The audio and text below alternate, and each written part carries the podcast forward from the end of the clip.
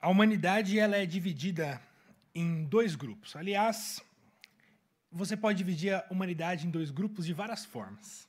Mas a que eu vou propor hoje aqui é que a humanidade ela é dividida entre pessoas que gostam de filme de terror e pessoas que odeiam filme de terror. Qual grupo você é? Eu, eu gosto, assim, de forma geral, gosto de um bom filme de suspense, né?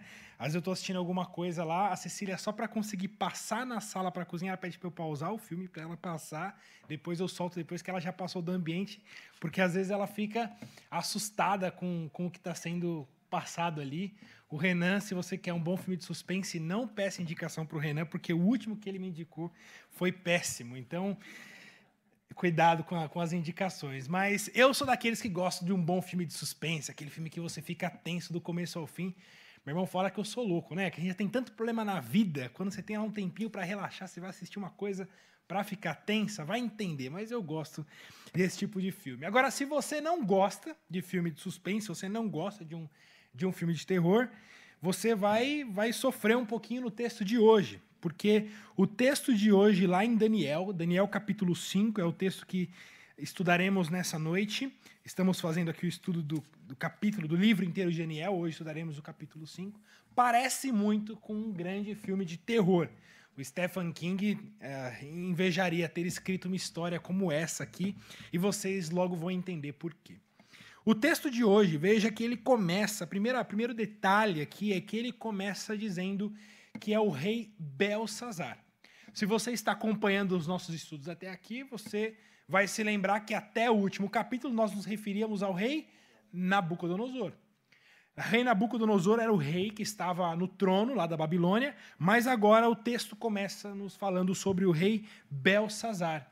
Isso porque anos se passaram desde o último capítulo e agora é o seu sucessor que está no trono. O texto aqui vai dizer que Belsazar é filho de Nabucodonosor.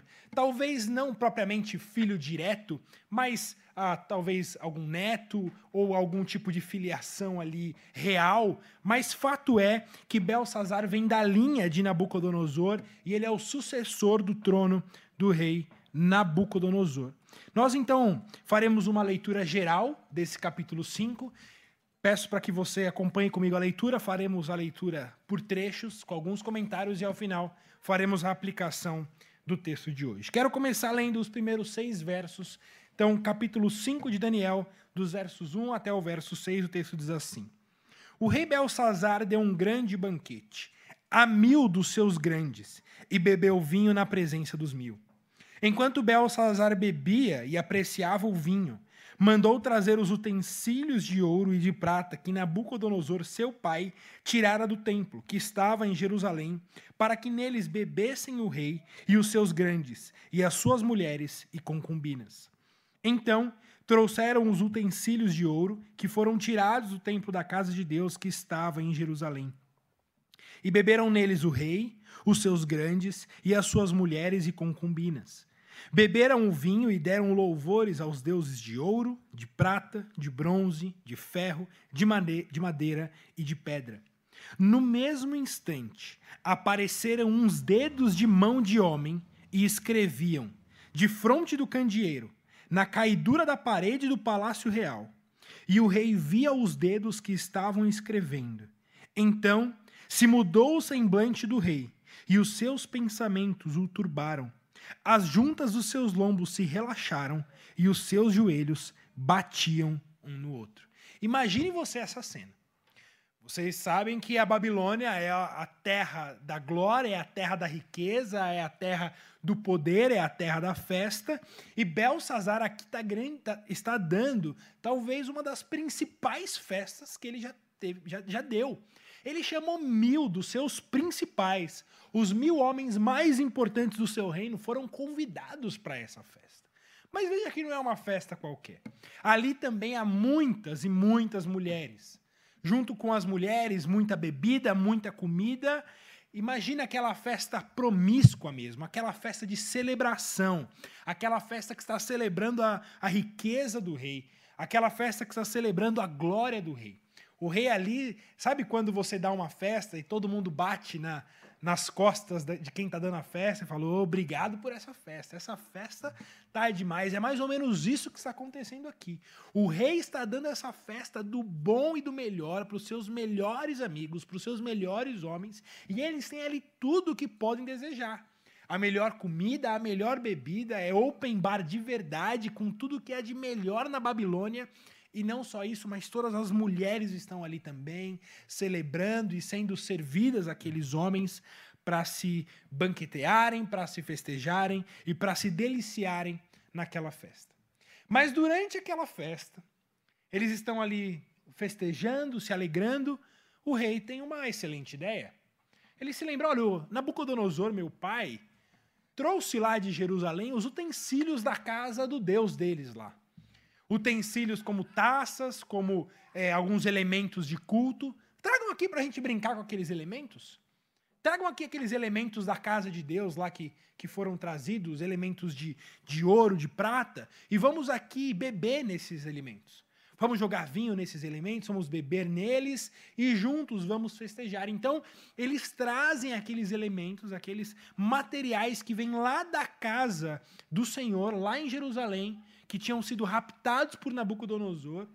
São levados esses elementos para a festa e o rei então entrega esses elementos para que faça parte também daquela orgia, para que eles bebam naqueles utensílios e junto daqueles utensílios, então, veja, eles cantam louvores. Não louvores ao Deus de Israel, não louvores ao Deus verdadeiro, mas beberam o vinho, diz o verso 6, e deram louvores aos deuses de ouro, de prata, de bronze, de ferro, de madeira e de pedra. Eles pegam aqueles elementos sagrados e vilipendiam numa verdadeira idolatria a deuses falsos. Uma, profana, uma profanação aos elementos sagrados da casa de Deus. Enquanto eles estão lá celebrando, o que acontece? Uma mão surge no meio da parede. Estranho, né? Mas é isso uma mão humana aparece no meio da parede e começa a escrever. E começa a escrever algumas coisas na parede. E imagina o semblante do rei olhando aquilo. A primeira coisa que ele deve ter pensado é: bebi demais. Tô bêbado, tô louco. Ele esfregando seus olhos, cutuca o amigo dele e fala: Está vendo o que eu estou vendo? Ele diz: Estou. E todos ali estão vendo, na verdade, a mesma coisa, porque aquilo que está aparecendo na parede não é uma ilusão, não é fruto da bebedice de um ou de outro, mas é real. De fato, há uma mão que surgiu, uma mão humana que surgiu na parede e está escrevendo algumas coisas. No final aqui do verso 6, diz que o rei ficou completamente mole. As suas pernas se amoleceram, os seus joelhos começaram a bater de medo, de terror daquilo que estava acontecendo. É mais ou menos o piripaque do Chaves, sabe? Que ele começa a ficar todo mole de uma hora para outra. É mais ou menos isso. O rei ficou todo mole de uma hora para outra ao ver aquela mão. Ele que estava ali na toda, toda a sua glória, festejando com seus amigos, agora estava ali como uma criancinha morrendo de medo, com seus joelhos batendo um no outro. Veja que cena patética para o rei Belsazar. Ele ali se achando tal, na frente dos seus amigos, na frente do seu povo, de uma hora para outra, ele vira um bebê chorão, morrendo de medo daquilo que apareceu na parede. E aí o, texto continua no verso 7 e no verso 8, dizendo: O rei ordenou em voz alta que se introduzissem os encantadores, os caldeus e os feiticeiros. E falou o rei e disse aos sábios da Babilônia: Qualquer que ler esta escritura e me declarar a sua interpretação, será vestido de púrpura, trará uma cadeia de ouro ao pescoço e será o terceiro no meu reino. Então entraram todos os sábios do rei, mas não puderam ler a escritura nem fazer saber ao rei a sua interpretação. Já está mais do que na hora de mandar esses sábios embora, né? Porque desde, desde o capítulo 1 de Daniel, a gente vê que eles não conseguem fazer nada, eles não conseguem resolver nenhum enigma, eles não conseguem dar luz em nenhum mistério. Desde Nabucodonosor, os magos são chamados, os feiticeiros são chamados, e eles são incapazes de dar qualquer interpretação, qualquer explicação. Vejam aqui que eles são incapazes sequer de ler o que está escrito. Eles não conseguem nem ler. Pode ser a mão de um médico que tem ali escrito aquelas letras, né, que ninguém conseguia ler, mas veja que eles mal conseguiam ler aquilo que estava na parede. Nem isso eles eram capazes de fazer. Por isso o rei fica ainda mais perturbado. A história nos conta então que apareceu a rainha mãe, a mãe de, de Belsazar, para lembrá-lo de algo importante. Veja nos versos 11 e 12 o que ela diz a ele: Há no teu reino um homem que tem o espírito dos deuses santos. Nos dias de teu pai se achou nele luz e inteligência e sabedoria como a sabedoria dos deuses. Teu pai, o rei Nabucodonosor, sim, o teu pai, ó rei, o constituiu chefe dos magos, dos encantadores, dos caldeus e dos feiticeiros. Porquanto espírito excelente, conhecimento e inteligência, interpretação de sonhos, declaração de enigmas e solução de casos difíceis se acharam neste Daniel, a quem o rei pusera o nome de Beltesazar. Chame-se, pois, a Daniel, e ele dará a interpretação. A mãe de Belsazar, então, se lembra de Daniel. Parece que por mais que Daniel faça é, é, coisas maravilhosas durante a história da Babilônia, quando eles realmente precisam dele, eles se esquecem. Eles se esquecem de Daniel, até que a última solução, a última coisa que aparece, ah, é verdade. Daniel está aí. Chama Daniel, porque Daniel é capaz de interpretar. Daniel é capaz de ler o que está escrito e dar a sua interpretação. Então Daniel é trazido à presença do rei. Daniel é levado até aquela festa para ler o que está escrito e dar a sua interpretação. Veja no verso 17. Então respondeu Daniel e disse na presença do rei: Os teus presentes fiquem contigo, e dá os teus prêmios a outrem. Todavia, lerei ao rei a escritura e lhe farei saber a interpretação. Só um comentário aqui, né? Interessante como hoje a gente vê muito líder evangélico que para falar alguma coisa precisa depositar o cachê com antecedência. Né? Dependendo do valor, ele nem aparece para falar ou para ensinar, ele precisa do pagamento para fazer. Veja, Daniel, rei, hey, fica com os teus presentes, fica com os teus regalos. Eu não estou aqui por causa deles, mas eu vou te dar a interpretação. E aí no verso 18 ele diz: Ó oh, rei, Deus o Altíssimo, Deu a Nabucodonosor teu pai o reino e grandeza e glória e majestade. Por causa da grandeza que lhe deu, povos, nações e homens de todas as línguas tremiam e temiam diante dele. Matava a quem queria e a quem queria deixava com vida. E a quem queria exaltava e a quem queria abatia. Quando, porém, o seu coração se elevou e o seu espírito se tornou soberbo e arrogante, foi derribado do seu trono real e passou dele a sua glória. Foi expulso dentre os filhos dos homens. O seu coração foi feito semelhante ao dos animais, e a sua morada foi como os jumentos monteses. Deram-lhe a comer erva como aos bois, e do orvalho do céu foi molhado o seu corpo, até que conheceu que Deus, o Altíssimo, tem domínio sobre o reino dos homens, e a quem quer constitui sobre ele. Veja que Daniel ele começa a dar interpretação para Belsazar, lembrando da história de seu pai. Dizendo, Belsazar, você lembra do teu pai. O teu pai tinha o trono, o teu pai que recebeu o trono de Deus, o Deus que dá o trono a quem quer, Deus que domina sobre todos, deu o trono para teu pai.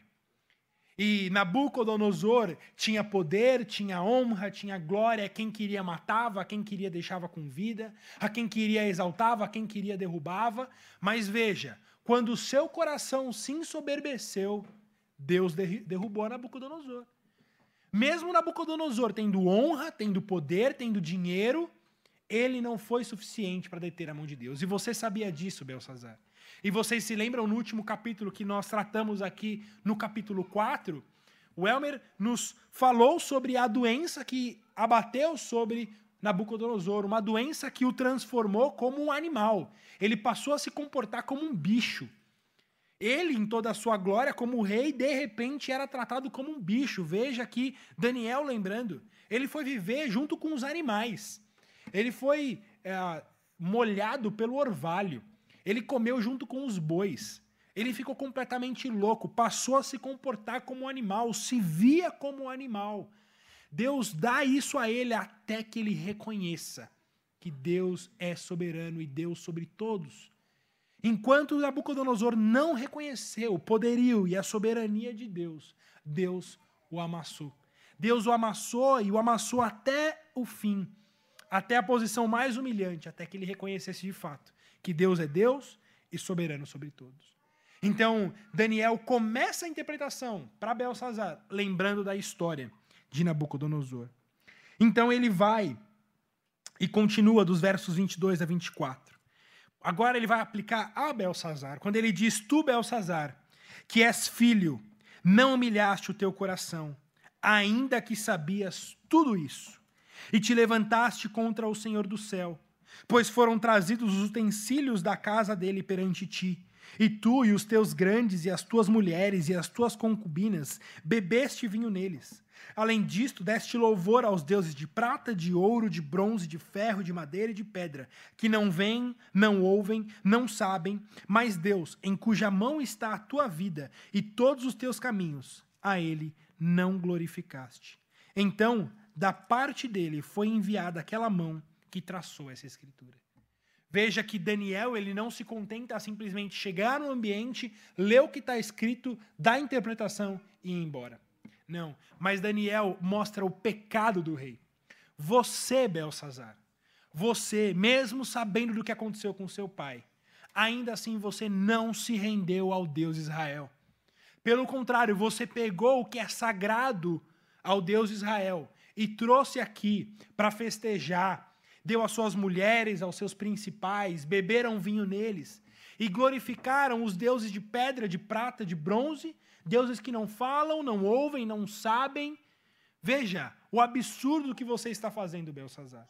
Você, conhecendo a soberania de Deus, conhecendo o poderio desse Deus, pega aquilo que é sagrado a esse Deus e entrega em louvor a deuses de pedra, de barro e de bronze.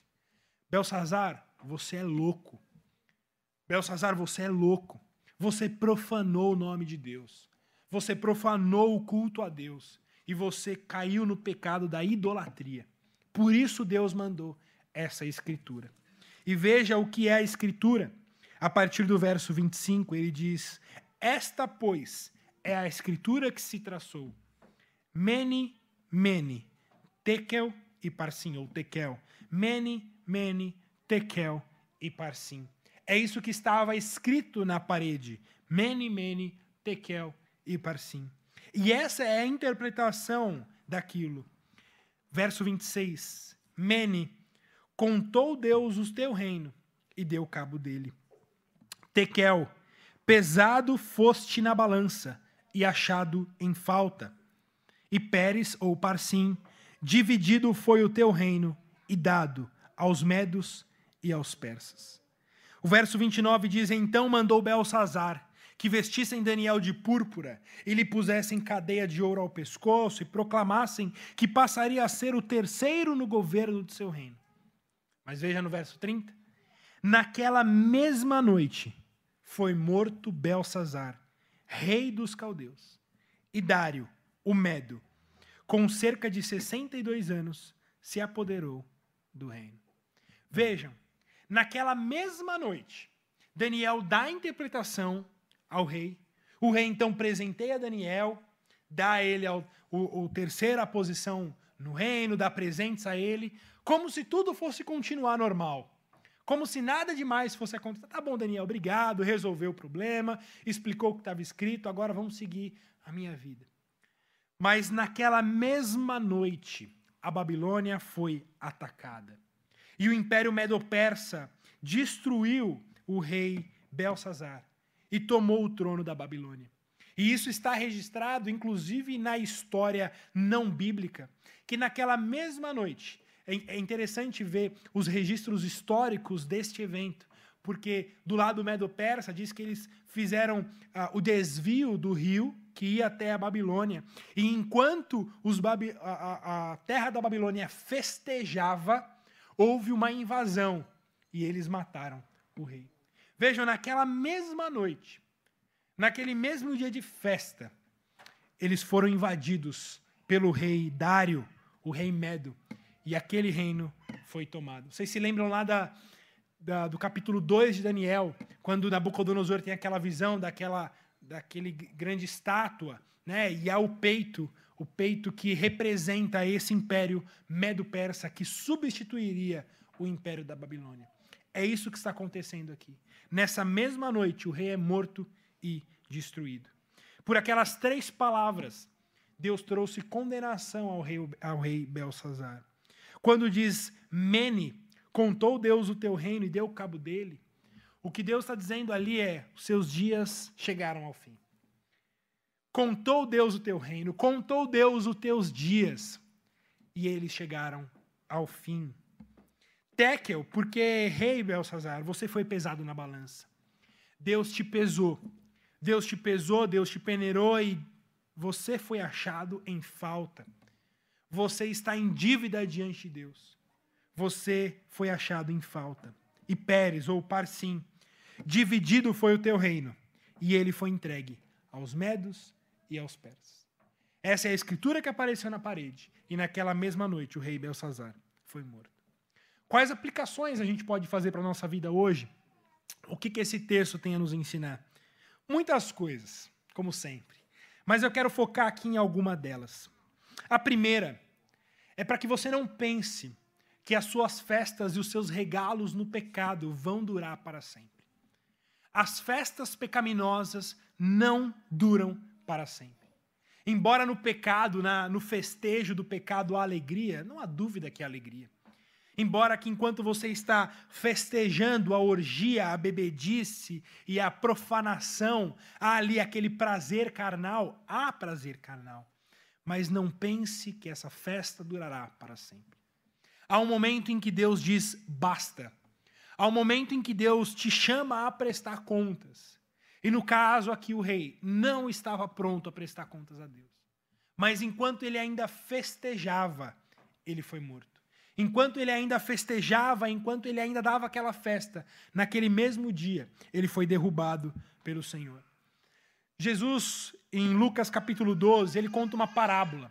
Uma parábola de um homem que ficou acumulando a sua vida inteira riquezas e mais riquezas, e quanto mais ele plantava, mais ele colhia, e quanto mais ele colhia, celeiros maiores ele construía para guardar aquilo que ele colhia, e o que ele só queria ver era o seu reino crescendo, o seu, o seu império né, crescendo, a sua riqueza crescendo, até que chega um momento que aquele homem olha para todos os seus celeiros e diz: Agora, alma, descansa, festeja, bebe e come, porque agora você tem tudo o que você precisa.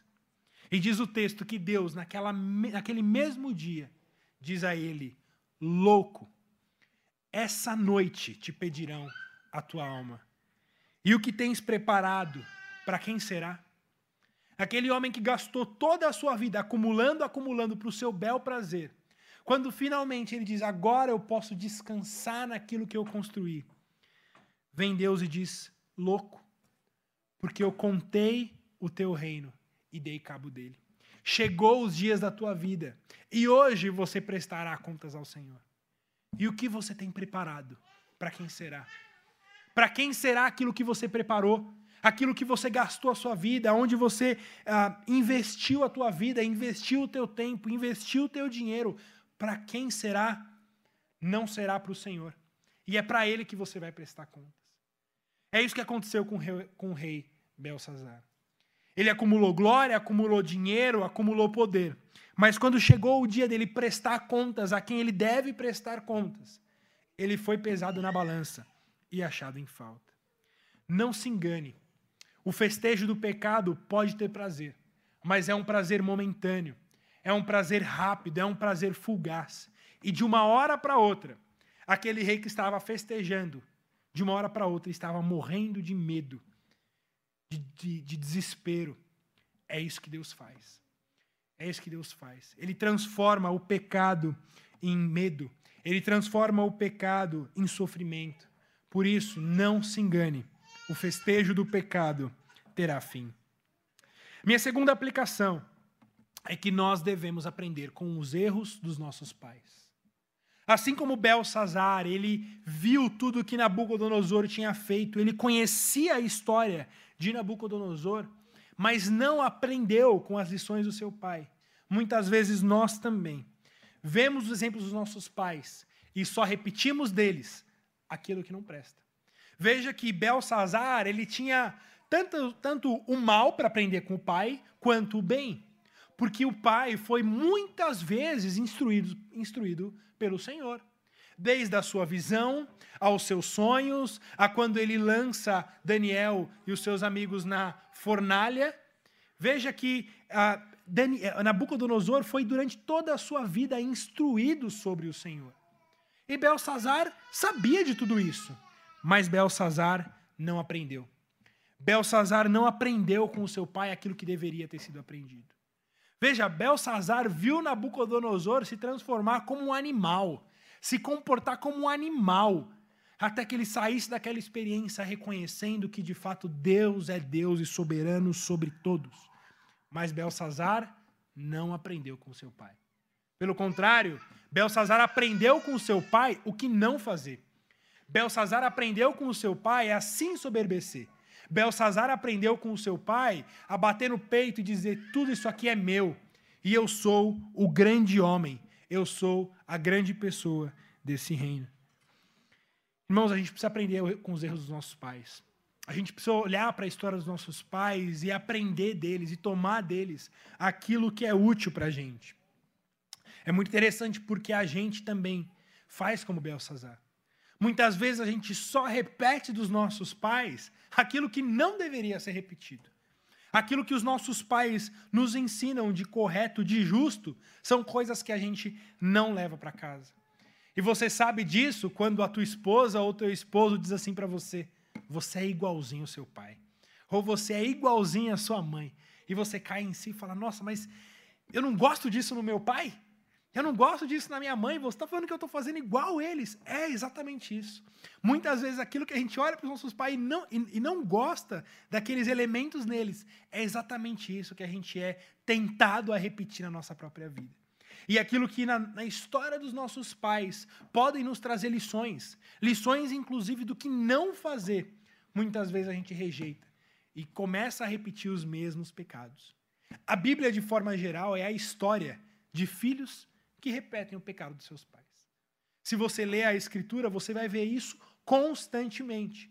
Quando vai contar sobre a história dos reis de Judá, por exemplo, é comum a gente ver isso. E o, e o filho repetia os pecados de seus pais.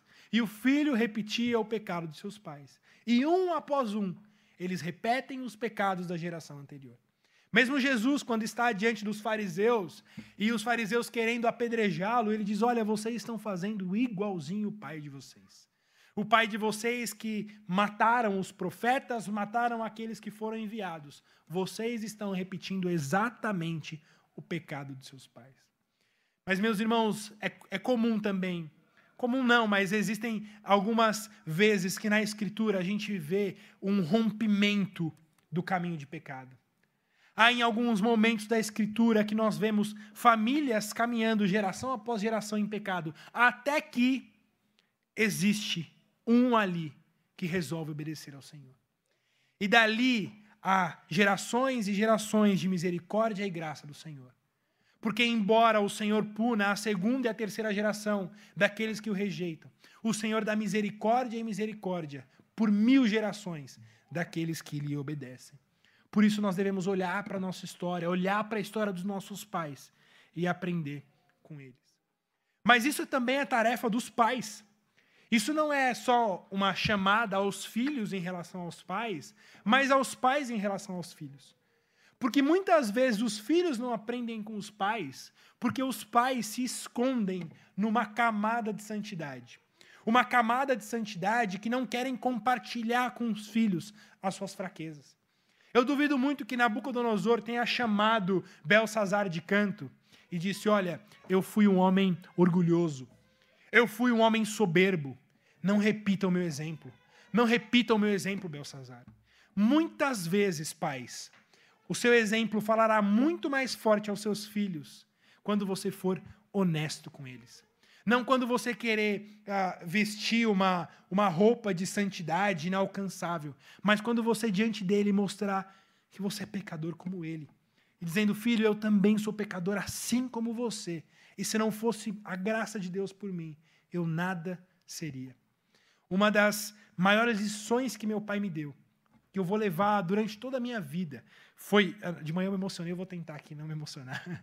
Mas foi que na véspera do meu casamento, meu pai, eu precisava ainda comprar um sapato, e meu pai falou: ah, eu vou comprar com você, e me colocou no carro, e a gente foi é, para o shopping lá fazer a compra, e era sexta-feira, meu casamento era no sábado. E meu pai falou assim: Filho, eu quero, você vai casar amanhã e eu quero te dar um conselho. E eu lembro que assim, na hora que ele falou isso, aquele turbilhão de pensamentos passa na sua cabeça, né? Meu pai quer me dar um conselho. Que será que meu pai quer me entregar? Qual é o presente que meu pai quer me entregar? Como um conselho. E o conselho dele foi: não faça o que eu fiz. Não seja o marido que eu fui. Não trate a sua esposa como eu tratei a minha esposa. Porque você, como meu filho, viu meus pecados. Muitas vezes você viu que eu tratei a sua mãe de forma que ela não merecia ser tratada. Então, se há uma coisa que eu quero te ensinar, é que onde eu errei, você não repita o que eu fiz, porque não vale a pena. Irmãos, aquilo, aquilo ressoa na minha alma muito mais forte do que todos os sermões que eu ouvi do meu pai. Porque ali eu vi um pecador arrependido. Ali eu vi um homem humilde que chegou diante do seu filho e falou: Filho, eu sou pecador assim como você. E a tua tendência é repetir o que os meus pecados, é repetir os meus caminhos. Mas se há uma coisa que eu posso te ensinar, é filho, aonde eu errei, não erre você também. Aprenda com seu pai. Aprenda com seu pai, porque não vale a pena. Siga ao Senhor. Siga ao Senhor, se submeta a Ele, obedeça ao Senhor e não repita o que eu fiz. Olha, eu tenho certeza que eu tenho muito mais a aprender com o meu pai humano, com o meu pai que se arrepende, com um pai humilde, do que com um pai que diz: Filho, faça o que eu faço e vai dar tudo certo. Filho, vem na minha, repete o que eu fiz e tudo vai dar certo. Esse filho olha para o seu pai, porque o filho conhece o pecado do pai. Os filhos veem os seus pais. E esses pais não têm qualquer tipo de respeito dos seus filhos. Pais que se colocam nessa postura de santarrões, nessa postura de que faça o que eu fiz e tudo vai dar certo. Mas muitas vezes os pais ensinam melhor os seus filhos quando mostram as suas faltas, quando mostram as suas falhas e falam: filho, cuidado, cuidado para você não seguir o caminho que eu escolhi. Eu dou graças a Deus pela vida do meu pai, porque Deus também o resgatou e, e tem muito a me ensinar pela vida dele. A próxima aplicação é que a paciência de Deus tem limites. A paciência de Deus chega ao fim. É verdade que Deus é um Deus paciente, é verdade que Deus é um Deus longânimo e que Deus tarda em irar-se, mas essa paciência não dura para sempre. Essa longanimidade tem fim.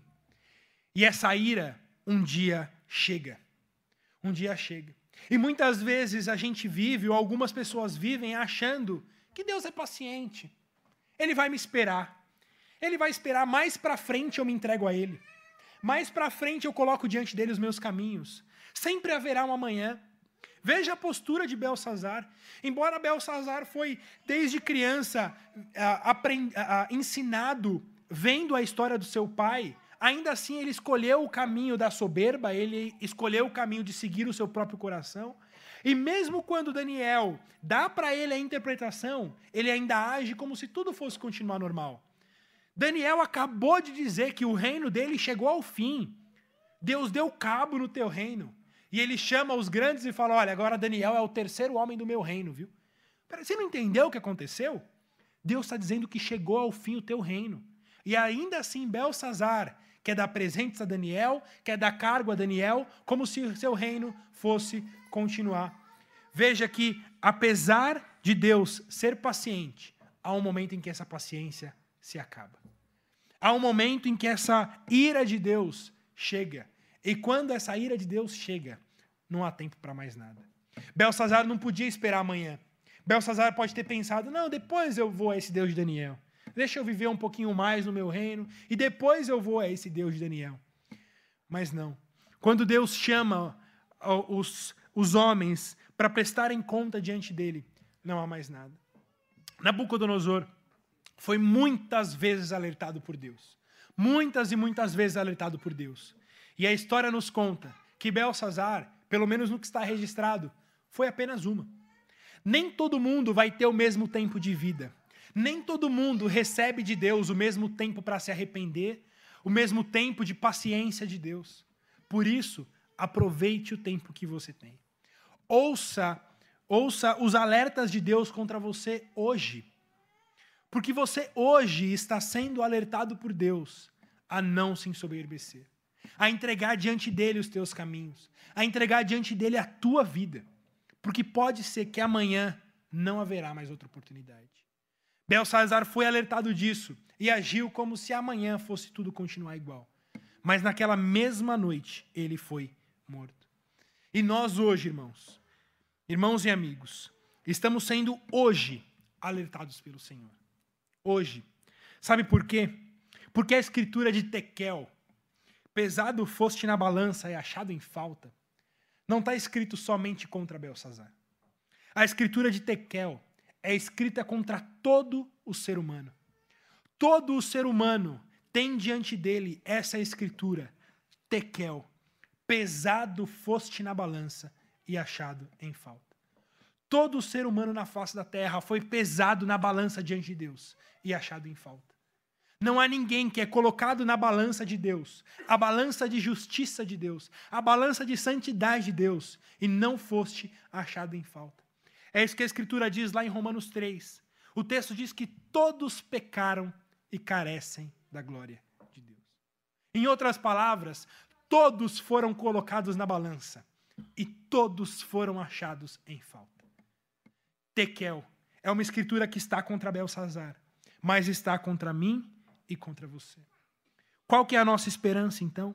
Se nós fomos também pesados na balança e achados em falta, a esperança está porque Romanos 3, 23 continua dizendo o seguinte: Todos pecaram e carecem da glória de Deus, mas agora vocês são justificados gratuitamente por Sua graça, mediante a redenção que há em Cristo Jesus, a quem Deus propôs no seu sangue, como propiciação mediante a fé, para manifestar a Sua justiça, por ter, por ter Deus, na Sua tolerância, na Sua paciência, deixado impunes os pecados anteriormente cometidos, tendo em vista a manifestação da sua justiça no tempo presente, para ele mesmo ser justo e justificador daquele que tem fé em Jesus. O que o texto está dizendo é: embora todos nós fomos pesados na balança e achados em falta, em Cristo Jesus há um que foi pesado na balança e não achou nele falta alguma. Ele é aquele que é pesado na balança e cumpre toda a exigência de santidade, de justiça de Deus. E veja, Jesus ele vai à balança, não somente pesar-se a si mesmo, mas ele dá a vitória a nós que fomos achados em falta. A nossa única esperança diante de Deus é que quando estivermos diante de Deus e formos colocados na balança, quem subirá na balança não será eu. Quem subirá na balança será o próprio Cristo. Ele que será pesado na balança em meu lugar. Ele que será colocado no meu lugar para ser pesado, para ser provado por Deus. E veja, o peso de Cristo é um peso de glória. É um peso de glória em quem não há falta. É um peso de glória em quem há justiça, a verdade e a salvação. Por isso, irmãos, lá em Tiago, o texto diz que Deus resiste aos soberbos, mas dá graça aos humildes. Quem que pode se ensoberbecer diante de Deus vendo uma cena como essa? Sabendo que cada um de nós fomos pesados e achados em falta. Por isso, Tiago diz que Deus resiste aos soberbos. Deus resiste aos soberbos. O salmo que nós lemos hoje, Deus conhece os soberbos de longe. Deus conhece Beltzazar de longe. Deus conhece os corações duros de longe. Mas os humildes, Ele dá graça. E o que é humildade? Humildade é pobreza? Humildade é, é, é assim, é essa, essa ideia que a gente tem contemporânea de ah, tal pessoa é humilde, aquela pessoa simples, aquela pessoa que não tem muito conhecimento. Não, humildade de Deus não é isso. A A humildade que se refere o texto é a humildade de reconhecer a si mesmo como alguém que foi pesado na balança e achado em falta. A humildade que a Bíblia fala é o reconhecimento pessoal de que eu, a parte de Cristo, não sou nada. De que eu, a parte de Cristo, não tenho nada, direito a nada. E que se não for Deus para me dar graça, ai de mim, ai de mim, porque eu estou ao lado de Belsazar. Por isso, Tiago diz: Sujeitai-vos, portanto, a Deus. Chegai-vos a Deus, e ele se chegará a vós outros. Purificai as mãos, pecadores, e vós que sois de ânimo dobre, limpai o coração. Afligi-vos, lamentai e chorai. Converta-se o vosso riso em pranto, e a vossa alegria em tristeza. Humilhai-vos na presença do Senhor, e ele vos exaltará. Amém? Muitas vezes, irmãos, a gente vive na festa do pecado, achando que a gente não vai prestar contas a Deus. Por isso, a escritura de Tequel é contra todos nós. E a escritura de Tiago é contra todos nós. Dizendo: converta o seu riso em pranto. Tire o seu riso do pecado. Tire o seu festejo do pecado e converta isso em pranto. Converta a sua alegria em tristeza. Humilhe-se diante de Deus. Reconheça Deus nos seus caminhos e Deus te exaltará. Deus te dará graça, porque em teu lugar será colocado Cristo. Cristo que é oferecido em lugar de pecadores. Cristo que é oferecido em lugar daqueles que foram pesados e achados em falta. Esse é o nosso Senhor. Esse é o nosso Salvador. A única esperança que a gente tem é que contra nós há essa escritura de falta mas em Cristo Jesus há aquele que cumpriu todas as exigências em nosso lugar. É ele que nós celebramos essa noite aqui na ceia do Senhor. É isso que nós celebraremos agora, enquanto partilharemos do pão e do cálice, louvando a Jesus Cristo, aquele que é pesado em nosso lugar, aquele que é o único que deve receber louvor e glória pelos séculos dos séculos. Amém? Vamos orar. Senhor, nós te agradecemos, te agradecemos pela salvação que é em Jesus Cristo. Te agradecemos porque a parte de Cristo não temos qualquer esperança. O pecado e a soberba do nosso coração nos leva à ruína, nos leva à destruição. Mas o Senhor providenciou a Jesus Cristo, nosso Salvador, aquele que é pesado na balança em nosso lugar e que nos dá a vitória que ele conquistou. Te louvamos pela obra de Cristo Jesus. Ó Deus, perdoa os nossos pecados que aqueles entre nós aqui hoje, ainda de coração duro, ainda de coração soberbo, reconheçam que não são nada à parte do Senhor. Reconheçam o seu próprio pecado e convertam o riso em pranto, convertam a alegria em tristeza e humilhem-se debaixo da tua mão, clamando por Senhor salvação e honra e essa exaltação que só pode vir da sua mão. Ó Deus, faça com que a tua palavra prospere em nosso meio e que haja salvação entre nós. Não permita que o nosso coração, uma vez salvo, volte à soberba, volte ao orgulho, mas ah, aperfeiçoa em nós a humildade, Senhor. A humildade de reconhecer o Senhor em cada passo, em cada decisão, reconhecendo em nossa vida que o Senhor é Deus sobre tudo e sobre todos, e que só o Senhor deve ser adorado. Que o Senhor receba honra e glória em nossas vidas, por essa igreja e por todos os séculos dos séculos. Amém. Teremos agora a